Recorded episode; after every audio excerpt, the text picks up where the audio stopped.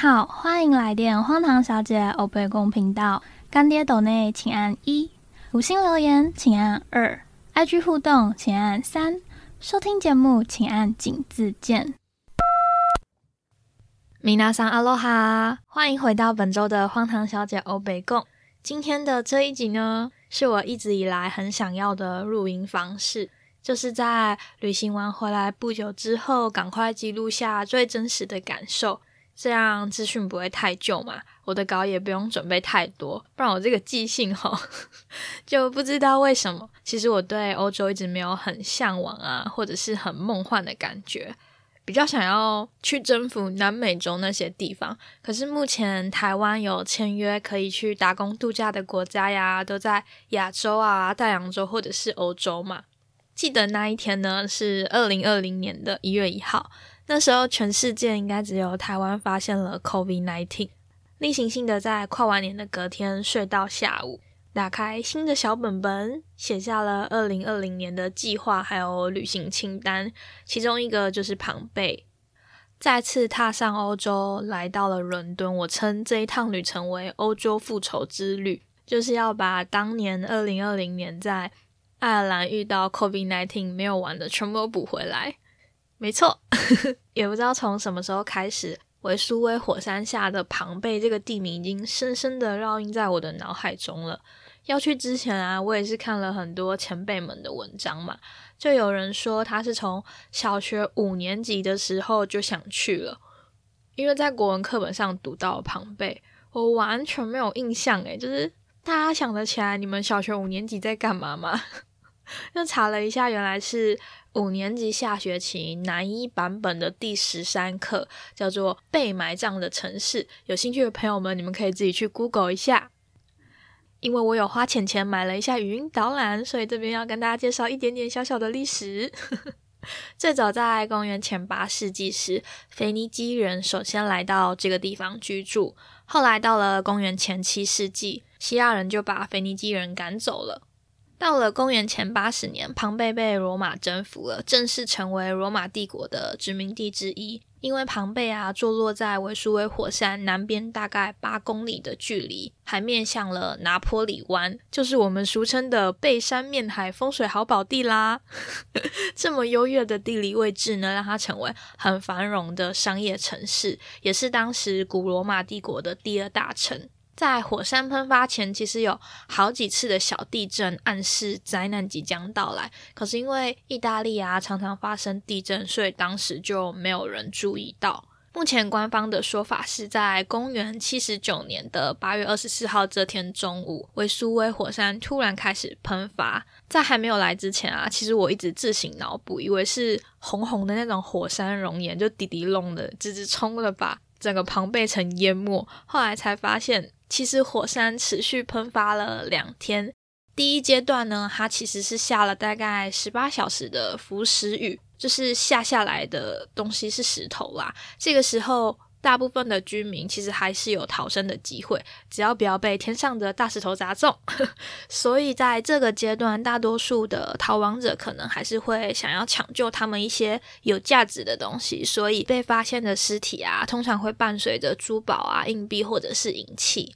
喷发持续到了第一天的夜晚，或者是第二天的清晨，开始出现了火山碎屑流。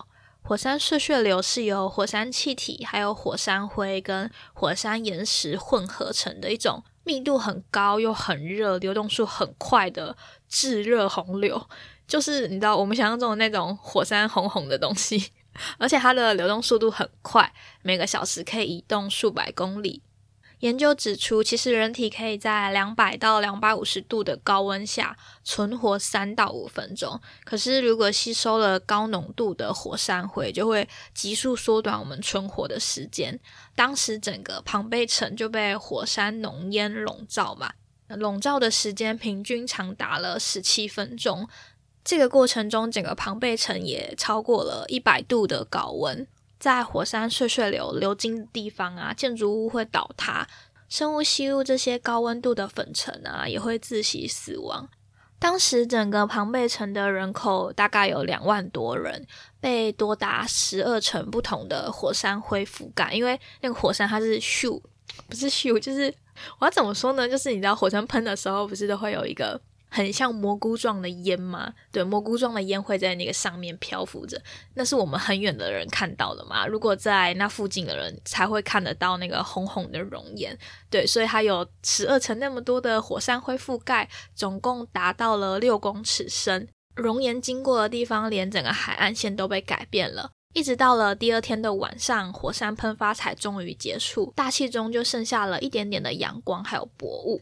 庞贝城就这样在地底下沉睡了大概一千六百年，直到了西元一五九九年呢，因为要开辟地下水道，建筑师梅尼科发现了有雕刻的庞贝古墙，就开始一直挖挖挖，挖到了一七三八年呢，另一座没有那么有名，但也是被同样一场灾难掩埋的古城赫库兰尼姆也被挖出来了，就这样一直挖呀挖，继续挖。到了十九世纪，意大利对庞贝展开了大规模的挖掘。他们发现说，火山灰中有一些些的缝隙，里面应该是人还有动物的遗骨。当时开挖的负责人朱塞佩还有考古学家们啊，都相信这些是庞贝的罹难者，里面遗体的肉已经腐烂了，只剩下骨头还有人形的空间。于是呢，朱塞佩想到了一个方法，他将石膏灌入这些。缝隙中做成了石膏像，等到石膏像硬化冷却后啊，再清除周围的灰烬，留下一个人或者是动物在他们死亡时的石膏复制品，重现了火山喷发当下罹难者的形态。但是在灌入石膏的过程中，残存的遗体其实也会被破坏掉，所以现在这项技术呢，是用透明的树脂或者是玻璃纤维代替石膏。因为他们不会破坏骨骼，那科学家也可以做进一步的分析研究。讲了这么多的历史，正当我窃喜气象预报今天可能不准，还没有下雨的时候，一边走到庞贝正门口，说时迟，那时快，砰！倾盆大雨，不对，是整个啪嗒啪嗒那种大暴雨，我真的是踢功北啊！完全完全没有我幻想中看到庞贝古城第一眼就落泪的情节，直到我亲眼看到了第一尊的石膏像，内心才真的有一种波涛汹涌的感觉。这是两千多年前火山喷发当天的表情，诶，看起来真的是非常的狰狞，很用力。有科学家解释说，这是因为在高温造成瞬间死亡形成的，肌肉会迅速的收缩还有凝固。那每一个石膏像外面其实都有玻璃罩着嘛，我就像那个变态盯着少女一样，一直围着那个玻璃柜盯着里面的石膏像，看他身上的每一个细节。没有在虎啸，我竟然就。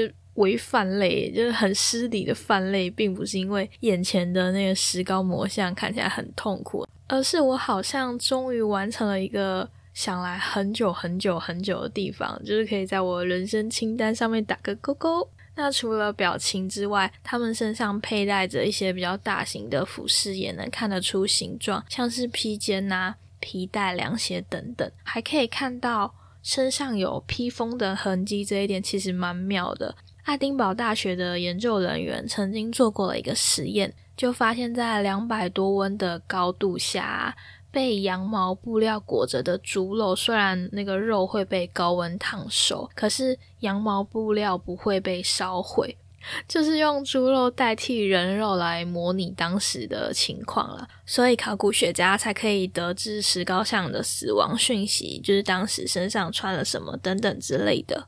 整个庞贝古城超级大的，分成九个区域，大概有四十六到四十七公顷。目前已经挖掘完的面积是四十五公顷。硬要的话，其实是可以在一天内走完的，就是那种竞走很快的逛。我去的那一天刚好是四月一号，是他们夏季延长开馆两个小时的第一天，其实很幸运。然后在园区里面待了快八个小时吧。我其实也只有把三个大区看完，还有一个小区我只看了一半。庞贝城的街道完全是古罗马传统的那种棋盘式的交错纵横，井井有条，很整齐的要命那一种，就会产生一件很可怕的事情，就是每个地方看起来都一样，除了室外那些大型的教堂啊、神殿、神庙、竞技场之外，其他像是商店区啊、住宅区啊、酒吧啊、面包店、澡堂、妓院等等，都是要从大路弯进去小巷子里。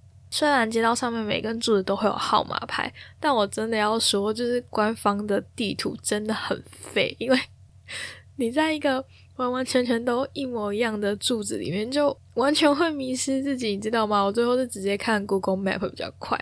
建议大家要来之前啊，真的要先上网做功课，把你最想要看的几个点圈出来。因为虽然我花了快八个小时，只看完三点五个区，真的蛮慢的，因为。那一整天的天气真的很可怕，就是大暴雨、小雨、放晴、大暴雨、放晴，就这样一直无限循环。大概就是下个一个小时，放晴一两个小时，再下个一两个小时这样子。所以我其实花了很多的时间在啊，下雨了啊，躲雨，对，就很白痴这样子。大家不管是跟团还是自己去，其实都不太可能安排两天完整的日子给庞贝嘛，所以就是把你最想要点圈出来。现在 Google Map 也够强大，如果因为疫情还没有办法出国，大家其实可以点底下资讯栏里面可以用 Google 的街景逛一逛，然后你 Google 街景点进去啊，你就会在那个庞贝城以前市民集中的广场那边，你会看到一些哩哩啦啦、七七八八的柱子，没错，那些都是宝贵的古迹呢。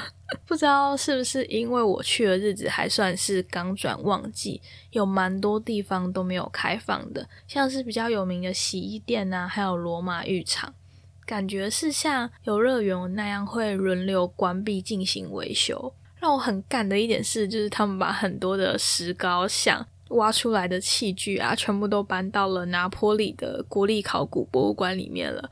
所以在庞贝这么久，其实我看到的石膏像大概只有五尊吧。对，就不知道为什么我很执着想要看那个罹难者当下的表情。这里跟大家分享几个我印象比较深刻的，在如此不正经的频道呢，第一个一定就是要介绍当时的妓院啦。人生学到的第一个拉丁文呢，就是 “rupa” 妓院的意思。庞贝城在当时有两万人口嘛，有资料记录的妓院总共是二十五间。那我们看的这间妓院呢，其实有两层楼，感觉很像在一个沙嘎堂，就是有点像斜角巷那种小小的感觉。入口也很小，一进去你的正对面有一间房，左右各有两间房，一层楼有五间，就两层楼十间嘛。那楼上其实是不能参观的，房间也都很小。比残障厕所还要小的那种，现在依然可以很清楚的看到那个床跟枕头的形状，都是用石头做的，看起来就是超硬、超不舒服的。就当时上面一定会有软垫啦，但你真的亲眼看到那个石块，就会觉得说：天哪，在这边做运动一定会出事，就可能头啊撞到啊，什么卡可以溃掉啊，就可能 O C 之类的。除此之外，大家最津津乐道应该是妓院墙上面的春宫图了。各种不同的姿势呢，就直接画在上面。推估这个是菜单，就是画出来什么样子，妓女们就可以做到什么样子。还有一个说法是说，这一张春宫图在这个房间的上面，就代表这里面的妓女有这一项的专长。墙壁上也有刻了一百多个文字，上面写的是一些。嫖客的名字啊，还有妓女的名字，跟一些诉说自己的丰功伟业，还有就是整个过程豪爽之类的事情，对，都是语音解说告诉我的啦，我都看不懂。除了异性恋之外啊，墙上的壁画也出现了男男。庞贝城整个走的非常的先进，据说这些妓男啊，这样叫他们对吗？反正就是男性的性工作者，以前都是奴隶，当他们。解除了奴仆之间的关系之后，主动把自己卖到了妓院。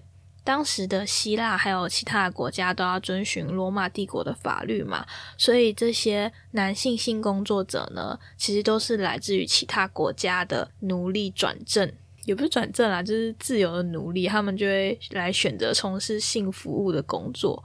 这一间妓院不是当时最豪华的地方。当时的性工作者啊，其实就是一份工作，他们也要向政府缴税啊，还有遵守各种规定，按照工作的地方还有客人的优劣分成不同等级的性工作者。依照历史学家判断，这间妓院的营业对象主要的客人啊，其实是社会下层收入比较低的人士，还有其他的奴隶。对，在那个时候呢，如果你是奴隶，你也可以去妓院玩的。那收费非常的便宜，从二阿苏到八阿苏不等。阿苏是那时候的货币名称，也有人翻译成阿斯。在那个时候呢，一个阿苏可以买一杯葡萄酒，所以真的超便宜了。两杯葡萄酒的钱就可以让你开心一个晚上。完蛋了，我整个人非常认真的在研究这家妓院的人。我以为这篇文章的重点会是我有多感动来到了。庞贝古城，就我现在讲到这里，整个歪掉。好，接下来我真的要讲一下整个庞贝城让我印象最深刻的地方了。我印象最深刻的呢，其实并不是那一些大家很知名、真想去看的，而是一个在坟墓区完全不知名的建筑。因为那天雨下下停停嘛，然后又是第一天可以开到晚上七点。所以其实大概在下午的时候，游客都走光了。没有游客的庞贝古城，加上天气阴阴的，其实很可怕。你要想，这个地方就是一个大型的公共坟场，曾经公元七十九年就死了两万人在这边。然后我就走进去了坟墓区，但其实它的坟墓也不是我们想象中那种土葬的坟墓，而是有很多有钱人的很大很大的墓碑在那边。然后其中有一个建筑物呢，也不能说它是建筑物，因为它其实蛮小的，就是一个我们小朋友会画出房子的那种形状，头顶上尖尖的那一种，然后中间它有一个圆形弧状的拱门。我为什么会特别对这个东西印象深？可能是因为它上面的那一些雕刻啊，完完全全都还在，是那种很细很细的那一种，就是。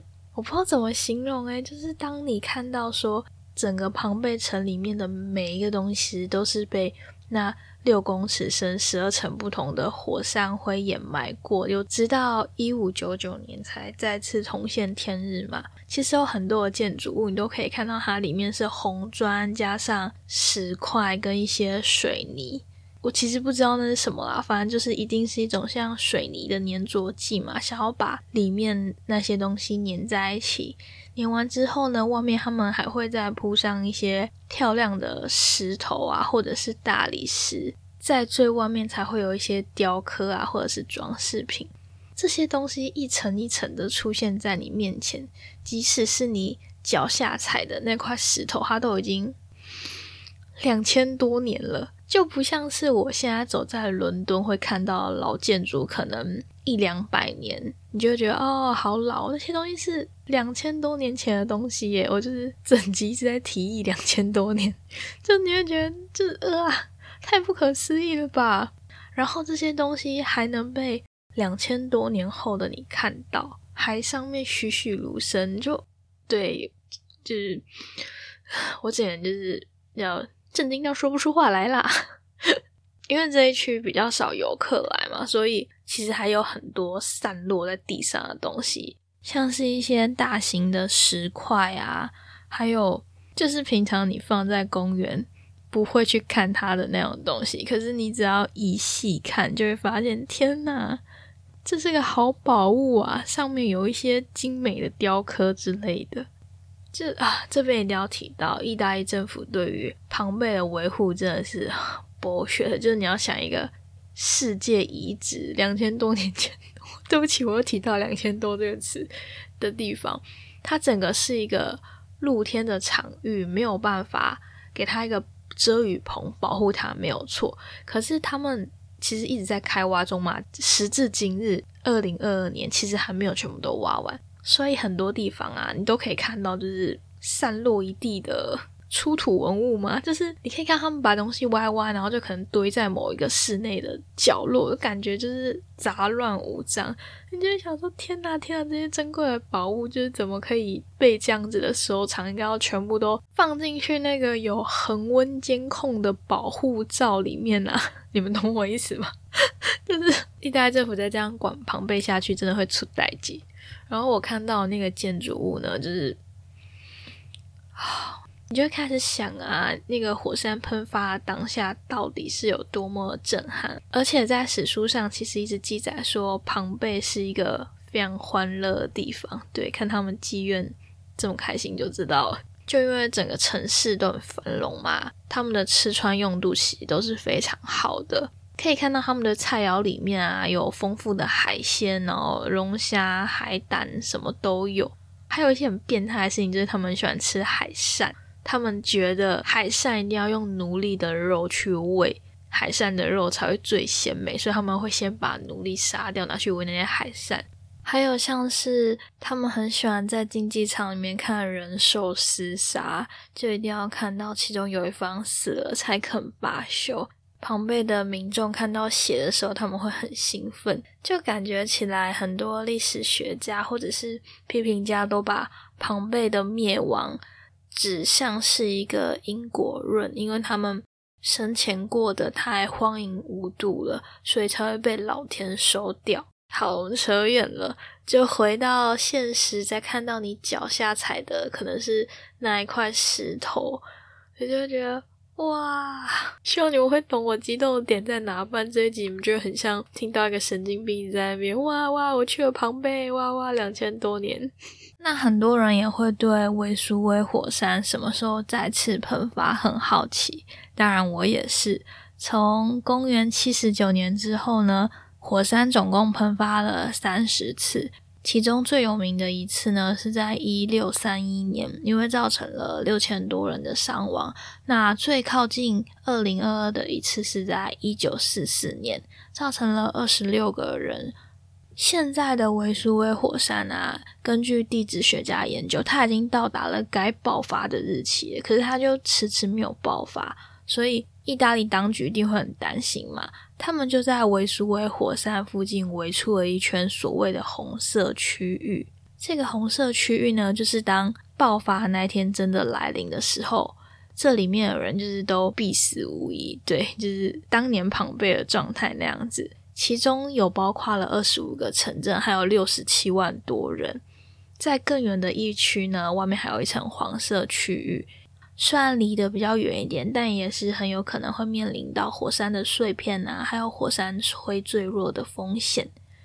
就我觉得很妙一点是，这个意大利人的习性很像，就是他们就是过度热天又不受控，你知道吗？他们明明就已经围出了红色，一直都证实了维苏威火山现在是休息的状态，就是你不知道什么时候还会再大喷一次。结果呢，住附近的居民呢？不但没有，就是想要逃走，但这点我可以理解啦，因为已经黄撑了那么多年了，这感觉就很像是静平一直说他要打来，但没有打来这样子。但我觉得他们更妙，因为他们继续住在那边就算，他们还一直往靠近火山口的地方盖房子，就是完全失去控制。在一九九五年的时候呢，政府就。把火山附近二点五万英顷的土地呢，全部都划成了国家公园，然后还一直发出警告，跟附近的住民说。结果呢，我现在这篇资料来源是二零二零年的文章，上面还是发现了八千个非法建筑，有住家啊、商店啊，还有餐馆。我觉得意大利人真的太妙了。政府是宣称说，他们已经制定了一套完整的逃离火山喷发计划。可是没有什么人相信，我觉得这点真的好像台湾哦。那今天这集的节目就先到这里啦，希望大家都可以找到自己心目中的梦想清单，然后赶快把它打勾勾完成。这个礼拜呢，我晚了两天上，因为月中的时候我又感冒了，所以 我真的是，我就一直觉得自己声音怪怪的，所以又重新录了一次音。对，希望大家可以原谅一下傲笑连如我。有任何的问题呢，都可以到 Instagram 跟我做互动。如果喜欢这集的话呢，也别忘了到 Apple Podcast 帮我刷一个五星留言，感谢大家。下个礼拜呢，我会再看一下我的喉咙可不可以复合，搞不好会停更。那我们就五月月经周再见啦，See ya！